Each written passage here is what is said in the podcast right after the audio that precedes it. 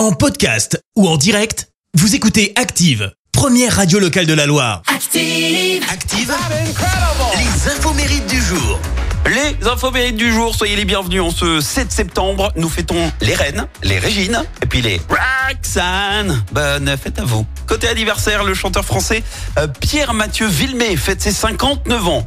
Comment ça, vous ne voyez pas de qui je parle? Mais si, c'est lui, Pierre-Paul Jacques.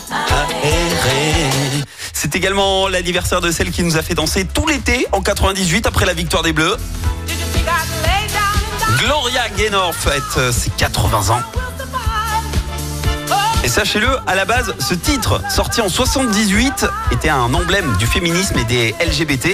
78, une année euh, chat noir pour Gloria Gaynor, puisqu'elle a failli carrément arrêter sa carrière lors d'une de sa tournée.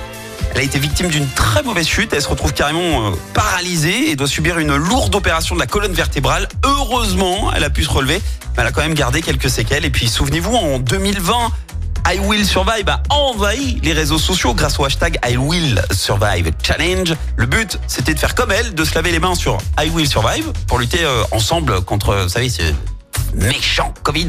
Et ben soyons pragmatiques, hein, c'était aussi un sacré coup de pub et quelques royalties en plus sur son compte en banque. Et en parlant euh, de royalties, si le 15 de France gagne la Coupe du Monde de rugby, ben, il y a des chances de déclencher encore un joli chèque de rentrée pour Gloria. Mais pour ça, faudrait quand même que Gala Free From Desire ne soit plus l'hymne officiel du 15 de France. Et surtout, il faut déjà transformer l'essai demain face aux All Blacks avant de rêver à une finale. Allez les Bleus La citation du jour.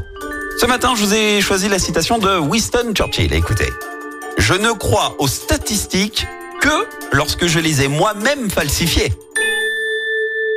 Merci, vous avez écouté Active Radio, la première radio locale de la Loire. Active.